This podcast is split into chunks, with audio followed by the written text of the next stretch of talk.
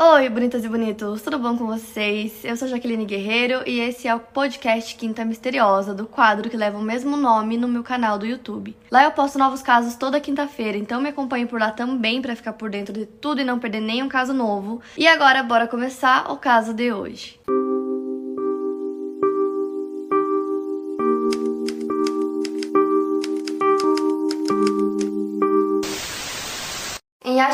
City, em uma das áreas residenciais mais luxuosas do Japão, vive Katsuhira Ezaki. Gente, se eu pronunciar errado, me desculpem, eu vou me referir a ele como Ezaki, de 42 anos, presidente da empresa de alimentos japonesa Ezaki Glico, que é fabricante do famoso doce japonês Spock.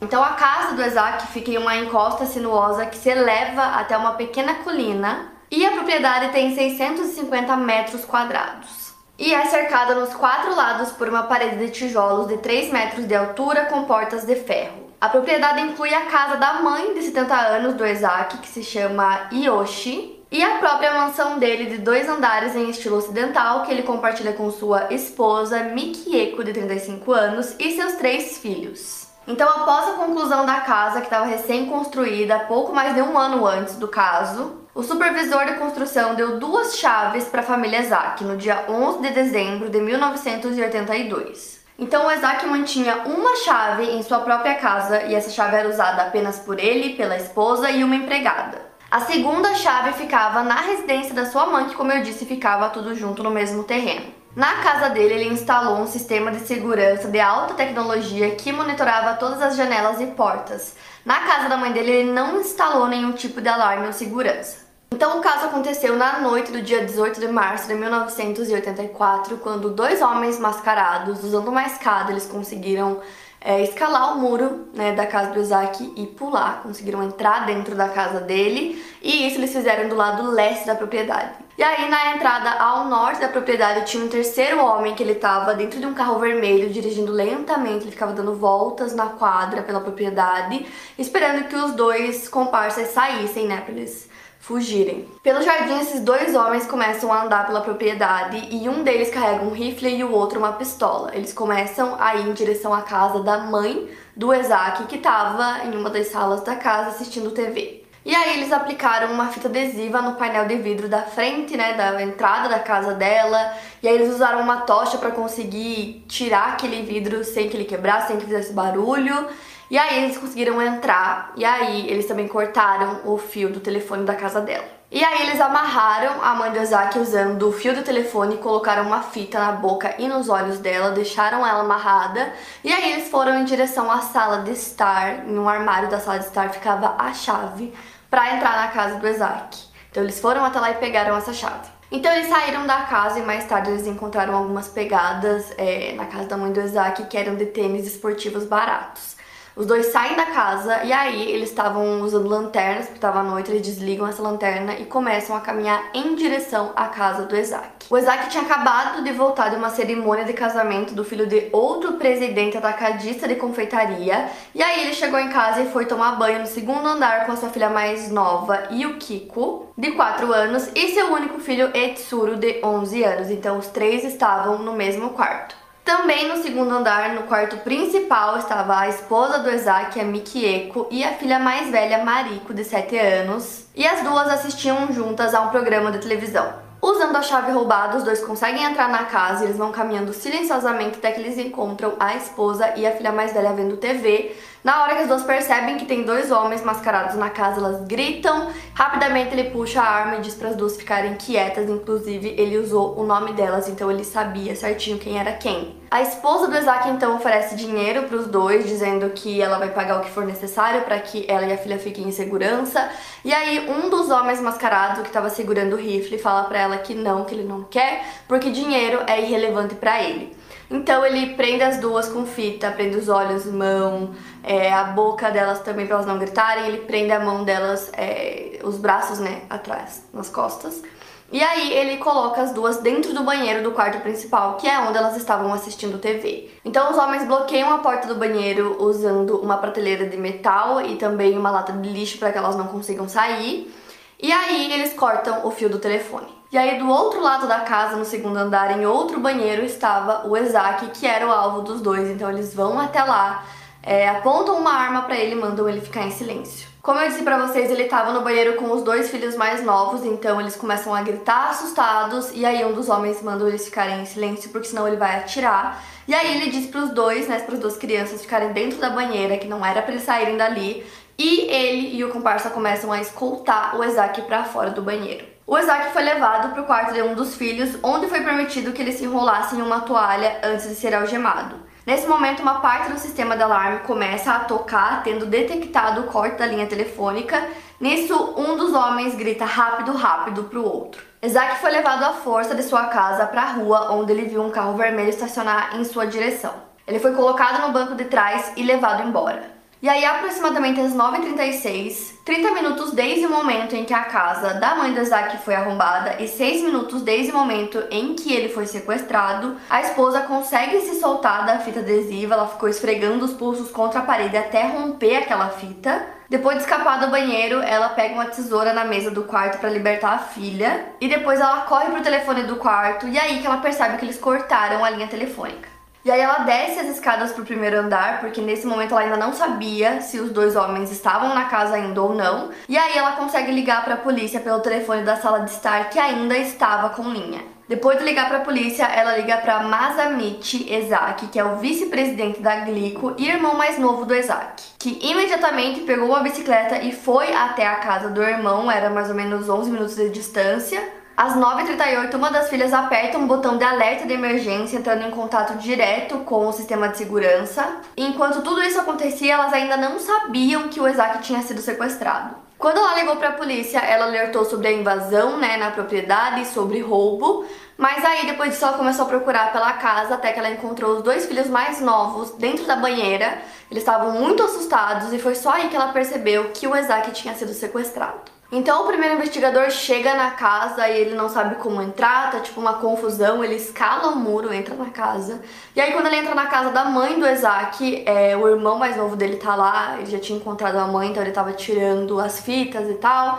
E aí que o investigador percebe que não era só um caso sobre invasão, mas sim um caso de sequestro. Nisso, mais policiais foram chegando no local e eles encontraram a chave roubada, que era a chave da casa do Isaac, que ficava na casa da mãe dele. Eles encontraram na fechadura, então os dois homens deixaram lá na fechadura da porta mesmo. E aí a polícia da província de Nishinomiya e Yogo mobilizou recursos de emergência adicionais depois das 10 da noite. E como a propriedade ficava próxima à fronteira, eles também entraram em contato com a polícia da prefeitura de Osaka, porque era provável que os criminosos tivessem fugido para o leste em Osaka. No entanto, já havia se passado mais de uma hora desde o sequestro e não havia testemunhas na residência dos Ezaki que pudessem fornecer informações sobre os dois criminosos. Policiais de Nishinomiya e Osaka, oficiais estacionados em uma ampla implantação de postos de controle. Então, a essa altura já tinham 163 investigadores que estavam agora envolvidos na busca pelo presidente da Glico sequestrado, Katsuiza Ezaki. E aí, na madrugada do dia seguinte, era 1h15 da manhã do dia 19 de março, a 30 quilômetros a nordeste da residência Ezaki, na casa do diretor de recursos humanos Fuji Hirotaki. Quase três horas desde o sequestro, na verdade, ele é acordado por um telefonema. Quando ele atende, ele escuta a voz de um homem e, na verdade, parece uma gravação que foi reproduzida para ele no telefone.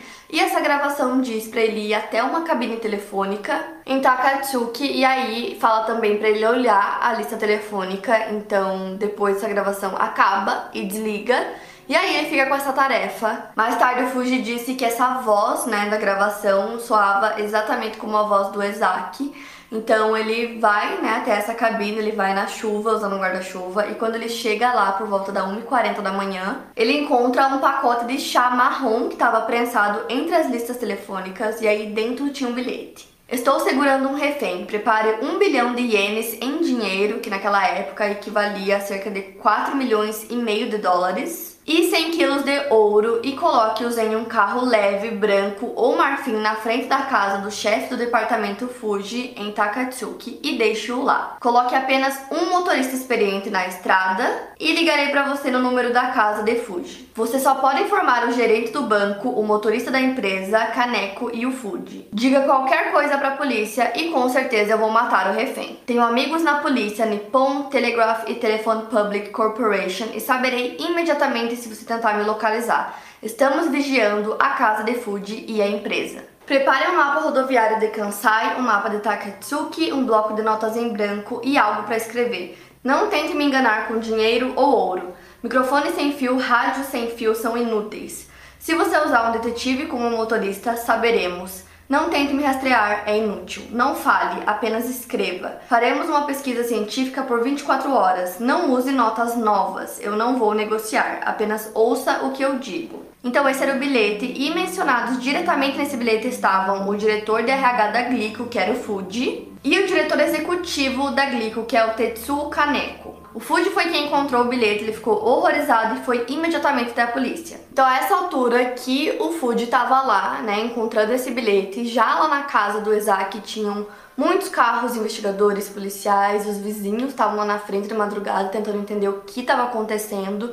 E nisso, os primeiros jornalistas já tinham chegado lá e já estavam escrevendo as matérias que iriam, né, para os jornais e para a TV. E aí, para proteger o Isaac a família dele e o sigilo da investigação, eles tentaram fazer um acordo com a mídia. Então, era tipo 3 horas da manhã, o investigador estava lá sentado fazendo esse acordo com os jornalistas de sigilo total sobre o caso. Depois de muita discussão, por volta das 7 e meia da manhã eles conseguiram convencer os jornalistas, os diretores dos jornais a assinar esse contrato né, de sigilo. Então já tinham saído algumas notas, mas ali eles prometeram que não é, soltariam nenhuma informação adicional para proteger a família. E aí muitos começaram a suspeitar que um grupo europeu que era super experiente estava envolvido porque estava acontecendo muitos casos de sequestro seguido do pedido de resgate na Europa. Tanto que em novembro tinha acontecido um sequestro na Holanda, que um grupo sequestrou o presidente da Heineken, ele ficou três semanas sequestrado, conseguiram resgatar ele, ele estava bem, estava ileso, e aí os criminosos foram presos. E aí, como os casos eram parecidos, né, nesse da Heineken, eles também tinham pedido uma quantia enorme em dinheiro, começaram a achar que talvez tivesse alguma coisa a ver com esse grupo aí criminoso que estava pela Europa. E aí, logo no dia seguinte, 19 de março, o valor das ações da Glico na Bolsa de Valores de Tóquio de 750 ienes caiu para 630 ienes. E aí, os investigadores começaram a examinar né, os funcionários da Glico para ver se tinha qualquer pessoa que pudesse ser suspeita no passado da empresa ou no presente. No fim das contas, eles reuniram tipo 1.700 funcionários ativos que poderiam estar envolvidos no sequestro. Então, como a Glico era uma empresa gigantesca, tinha muitos funcionários que já tinham passado pela empresa, então qualquer coisa poderia ser motivo, tipo uma demissão, alguma disputa trabalhista, então eles tiveram que investigar tudo. E nisso eles descobriram que tinham várias pessoas que poderiam ser suspeitas. Eles disseram que haviam mais inimigos do Isaac do que eles imaginavam. E aí os investigadores já no início começaram a ver alguns pontos bem importantes sobre o caso. Primeiro, como que esses dois homens, né, que invadiram a propriedade sabiam que na casa do Isaac tinha sistema de segurança, mas que na casa da mãe dele não tinha? E como eles sabiam exatamente o local onde a chave estava escondida, né? Então, como eles tinham essas informações? Será que um deles era um funcionário dessa empresa de alarmes para saber de tudo isso? Enquanto isso, lá na casa do Isaac, é, tinham muitos investigadores conversando com a esposa e com os filhos, fazendo milhões de perguntas. E aí eles perguntaram se a esposa acreditava que os criminosos já tinham entrado na casa antes. E aí ela lembrou que dois dias antes do sequestro, entre as casas, né, na propriedade, entre a casa do Isaac e da mãe dele, tinham várias luzinhas assim que iluminavam o caminho. E ela notou que no período de uma hora, assim, mais ou menos, no período da noite, essas luzes apagaram. E naquele ponto, exatamente no caminho, se você ficasse ali, você conseguia ver a movimentação das duas casas, conseguia ver o que as pessoas estavam fazendo, dava para olhar assim bem as duas. E aí, a filha do casal, a Mariko, disse que ela voltou de uma festa de aniversário por volta das 5 e meia da tarde naquele dia e ela notou um carro vermelho perto da propriedade, que meio que tava rondando ali o local. E aí o outro filho do casal, o Etsuro, que voltou às sete e meia para casa, ele também notou esse mesmo carro ali em volta da casa. E aí eles identificaram que esse carro vermelho ou era um modelo Nissan ou um modelo Mitsubishi, não dava para ter certeza. E aí a esposa também lembrou que no dia 5 de maio de 1982, isso dois anos antes do caso, ela lembrou que ela e o Zack foram para uma reunião lá na casa deles que ainda estava em construção. E aí ela disse que no dia 8 do mesmo ano, é, essas chaves foram necessárias para que os transportadores conseguissem entrar na casa para colocar os móveis. E aí no dia 11 a casa foi 100% concluída e aí que foram entregues para os donos, né, pro Isaac as duas chaves. Então, os investigadores reuniram uma lista de pessoas com conhecimento do interior da propriedade do Isaac e dos 640 nomes reunidos, 111 deles eram membros da família, 167 amigos da família, 208 eram trabalhadores da construção civil e empreiteiros e 14 eram governantas. Ou seja, tinham muitas pessoas que poderiam estar envolvidas no caso. E o preço, né, que os sequestradores pediram para o resgate era uma quantia muito difícil de reunir, principalmente porque eles queriam 100 quilos de ouro e eles queriam que as notas fossem notas antigas, então era muita coisa. A empresa Glico nunca revelou quem era o seu fornecedor, como que eles conseguiram reunir toda essa quantia, é, então não se sabe se o ouro vinha de dentro da empresa ou da própria família Zaki, e também não se sabe se o grupo criminoso tinha ou não algum conhecimento sobre essa quantia, solicitando especificamente, né? Pode ser que eles sabiam que a família tinha uma quantia X guardada e por isso que eles pediram esse valor. Então não se sabe, mas eles conseguiram arrecadar essa quantidade física de dinheiro. Então os colegas do Isaac em Glico conseguiram reunir toda essa soma já na noite seguinte. Grampeado com rastreadores e para fins de identificação, o resgate foi colocado em uma van leve que foi conduzida até a casa do Food, conforme foi pedido né, no bilhete de resgate, às 5 horas do dia 19, onde estava estacionada lá na casa dele do lado de fora. E aí eles ficam lá esperando. Uma hora depois, às 6 e 9 da tarde, o telefone na casa do Food toca. Ele atende, mas tá um silêncio na ligação. E aí desligam e os investigadores estavam lá junto, eles conseguiram rastrear a chamada e vinha de um telefone público que ficava em frente a um café. Às 6h24 o telefone toca novamente e aí o Food atende ele começa a ouvir uma gravação.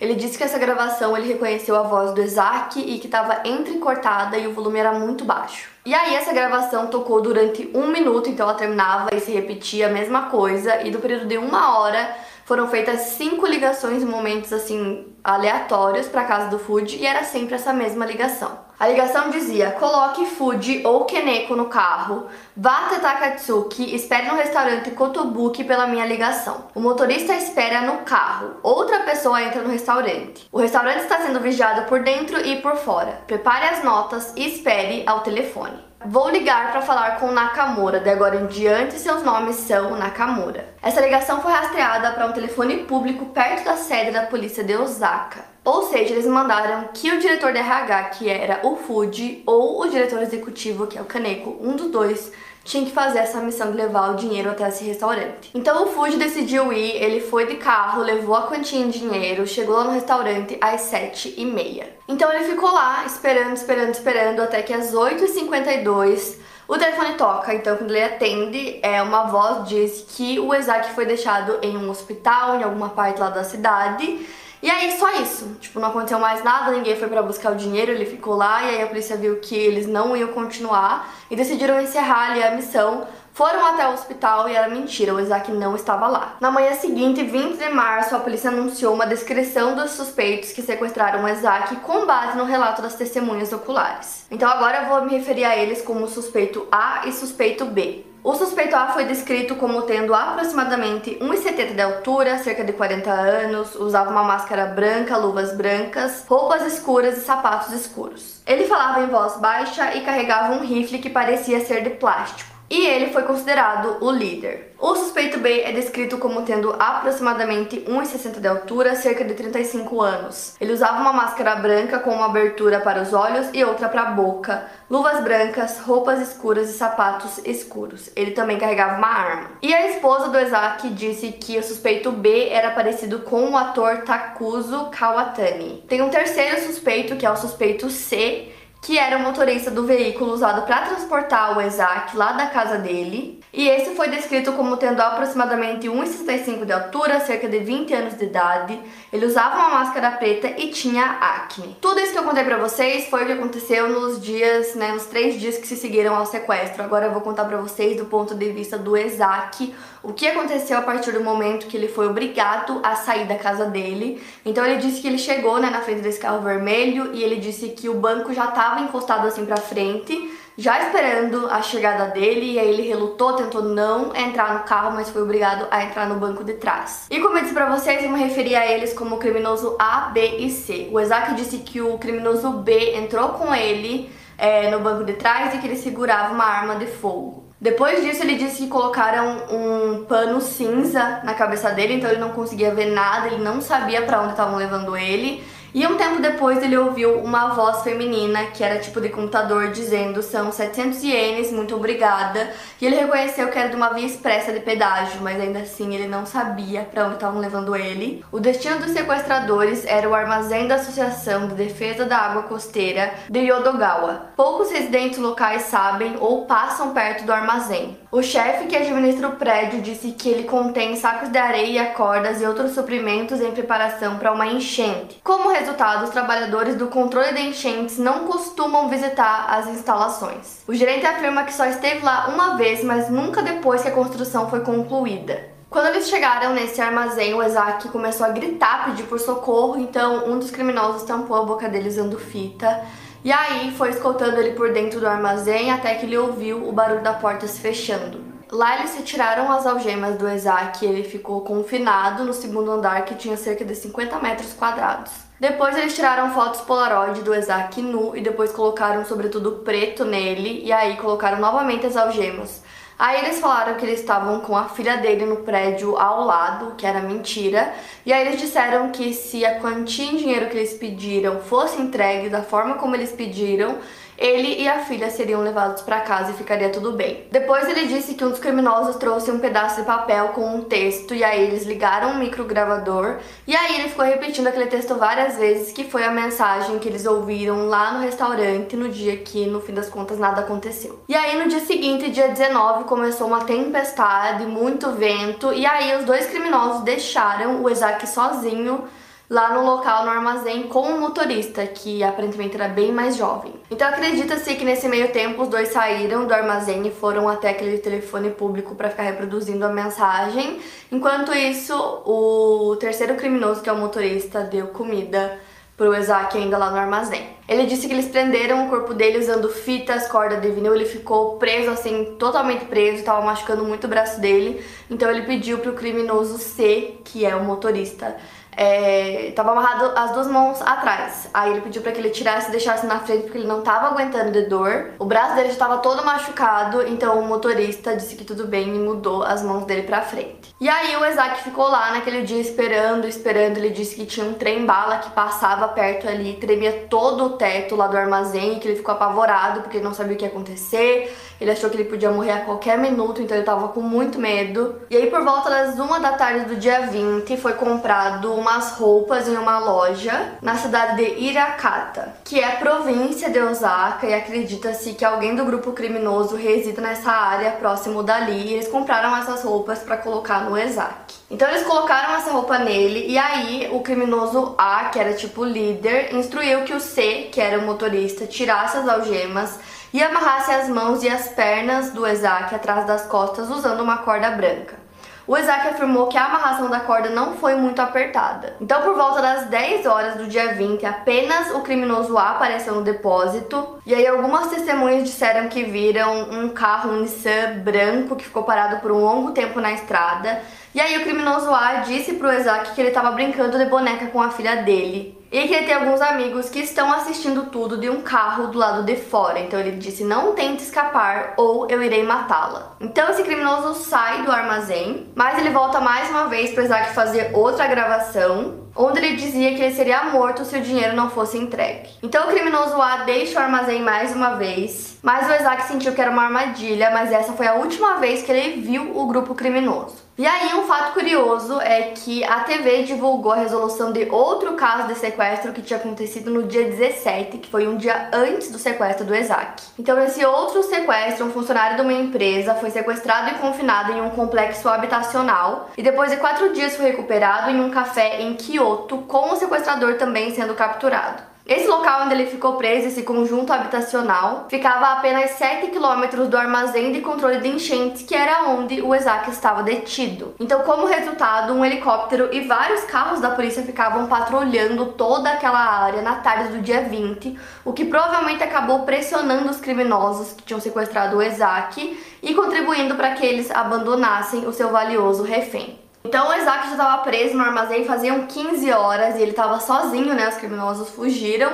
E ele não sabia se eles iam voltar ou não, mas ele conseguiu tirar as amarras do pulso dele por conta própria por volta das duas da tarde do domingo, dia 21. E aí ele começou a bater tipo nas paredes tentando achar uma porta e tinham duas portas no armazém. Uma delas estava fechada com cadeado e a outra não, a outra estava meio aberta, então ele foi batendo assim na parede até que ele achou tipo um, um pouco de luz assim e era uma porta que ficava na parede escondida, assim, não dava para saber que ela estava ali. E aí ele chutou essa porta, a porta abriu ele conseguiu escapar. E aí o Isaac começou a descer a margem do rio que tinha ali, tava chovendo muito, ele tava sem sapato, ele começou a correr, correr até que ele chegou nos trilhos. Até que ele foi descoberto pela equipe da Estação Ferroviária Nacional de Osaka. E aí, a princípio, pela forma como ele estava vestido, sem sapato, todo molhado, é, as pessoas que estavam ali acharam que ele era um drogado e aí ele pediu ajuda, então eles levaram ele de carro por 300 metros até o telefone público mais próximo e aí lá ele ligou para a polícia. Isso era 2h22 da tarde e aí a polícia atendeu e ele começou a falar muito rápido, freneticamente pedindo ajuda, dizendo que ele era o Isaac. E aí a princípio acharam que era um trote, uma brincadeira, até que quanto mais ele falava, o policial que atendeu viu que realmente era ele, que ele tava bem, que ele tinha conseguido escapar. Imediatamente mandaram o carro da polícia para buscar o Isaac, aí levaram água para ele, ele bebeu muita água para se hidratar. E aí, a primeira coisa que ele fez foi ligar para casa dele para ver se a filha dele estava lá, estava bem. E aí ele descobriu que era tudo mentira, eles não tinham pegado a filha dele também. E ela tava bem, tava todo mundo bem, então ele ficou extremamente aliviado. E aí, uma hora antes da fuga dele, é, os sequestradores ligaram pro Fuji e tocaram aquela última gravação que ele fez, que foi tipo a gravação final antes que eles fugissem. E aí levaram o Isaac até a delegacia, é, ele tava todo molhado, né, porque tava chovendo muito, então ofereceram comida para ele, deixaram ele ficar bem primeiro antes de começar a fazer várias perguntas. E aí a polícia da prefeitura de Osaka foi notificada da fuga dos sequestradores antes da polícia de Yogo, que não gostou porque o sequestro havia ocorrido em sua própria jurisdição, então aí começou uma rivalidade de longa data entre as prefeituras vizinhas. Quando perceberam que alguns fatores não haviam sido ditos para as duas e elas acabavam não compartilhando muitas informações, e aí aconteceu uma divisão entre as forças policiais, prolongando o que agora parecia ser duas investigações acontecendo ao mesmo tempo. O próprio Isaac disse que tinha que responder as mesmas perguntas várias vezes porque não tinha comunicação entre as duas. E aí, no começo, ele não quis falar muito sobre o assunto, fizeram várias perguntas, ele não foi muito direto, ele foi bem reservado. Ele só disse que queria ir pra casa, queria ficar com a família dele, que ele estava feliz, estava todo mundo bem, que o caso estava encerrado. Ele disse que não queria ficar se lembrando do que tinha acontecido no momento que ele foi sequestrado. E aí perguntaram para a esposa dele, né, o motivo dele não querer falar muito, e aí ela disse que ele sempre foi muito tímido, muito reservado. E que no tempo livre ele gosta de jogar golfe, que ele é uma pessoa muito tranquila. Então ele só queria privacidade mesmo. E aí no dia 21 de março, aquele contrato que eles fizeram com a imprensa, né, de sigilo foi cancelado, então agora eles podiam falar sobre o caso, então saiu em todos os jornais que o presidente da Glico tinha sido sequestrado, mas que ele conseguiu escapar e que agora ele estava bem. Ele deu uma entrevista para a imprensa, mas ele não respondeu muitas perguntas, ele foi bem breve e mais uma vez disse que não queria ficar lembrando o que tinha acontecido com ele, que ele só queria ficar em casa com a família e ficar em paz. E aí começaram a surgir algumas teorias sobre o fato é, da fuga do Isaac ter sido tão fácil, né? Ele contou pra polícia o que ele fez, como que aconteceu, e aí os policiais começaram a achar esquisito. E aí começaram até a imaginar algumas coisas, por exemplo, eles tiveram essa teoria de que talvez é, eles deixaram o Isaac escapar de propósito e que talvez a Glico já tivesse pagado para eles em algum outro momento que não foi informado à polícia. E aí eles deixaram tudo assim pronto para ele escapar, amarraram os braços dele bem leve, né? Que ele mesmo disse que não foi amarrado com força da última vez e deixaram aquela porta daquela forma que ele conseguiria escapar. E quando Isaac contou como ele escapou, ele disse que os parafusos e a porca da porta, dessa porta escondida na parede, eles estavam bem frouxos, então conforme ele ia chutando, foi soltando. E assim ele conseguiu abrir, mas os investigadores não, sei lá, eles não acreditaram nessa história, acharam que era muito difícil que os sequestradores fizessem isso, tipo, deixassem uma porta lá pronta para ele conseguir escapar. E aí os investigadores começaram a levantar várias questões, eles começaram a até achar que o que o Isaac disse era mentira e que talvez fosse tudo combinado para ele conseguir escapar, já que eles trocaram a roupa dele por roupas novas, deixaram ele com. Era uma corda que estava amarrando e antes disso eram algemas, então por que eles tirariam as algemas e colocariam uma corda frouxa? E aí os investigadores não conseguiam entender por que eles iriam soltar o Isaac, que era o bilhete de ouro deles, né? E aí tem a questão que eu falei pra vocês do outro sequestro, que aí tinham vários carros da polícia e talvez esse seria um motivo, se bem que eles poderiam muito bem colocar ele no carro e levar ele para outro lugar. E aí eles também começaram a se perguntar o porquê dos sequestradores terem escolhido o Isaac, né?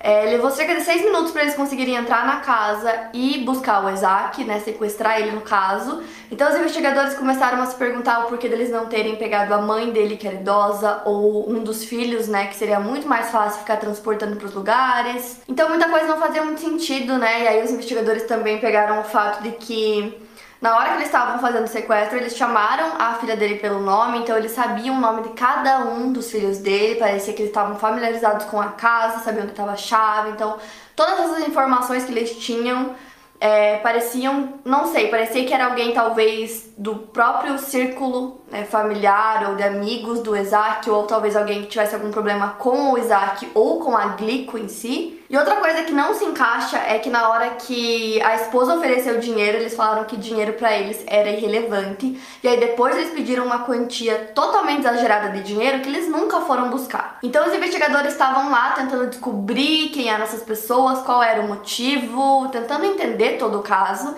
E nisso, é, o grupo começou a enviar algumas cartas para a imprensa e eles é, usaram o pseudônimo de O Monstro de 21 Faces. E esse nome fazia referência a uma história de um detetive que foi criado em 1936, então leva o mesmo nome. E aí, no dia 10 de abril de 1984, três carros foram queimados na frente de um prédio da Glico, que era utilizado para produção. E aí, seis dias depois disso, em 16 de abril, foi encontrada uma carta ameaçadora destinada ao Isaac e junto com ela havia uma jarra de ácido clorídrico. Nas semanas seguintes foram enviadas mais cartas ao jornal e publicadas, de autoria do indivíduo ou desse grupo, né, por trás do sequestro. Em 10 de maio, a polícia foi diretamente contatada através de uma carta assinada pelo monstro de 21 faces, e ele contou à polícia que os doces da Glico foram misturados com cianeto e distribuídos nas lojas. Devido a isso, a imprensa precisou decretar um recall, que é quando eles precisam fazer uma devolução de todos os produtos das prateleiras que já estavam com os consumidores, para que eles pudessem avaliar realmente se tinha presença dessas substâncias nos produtos.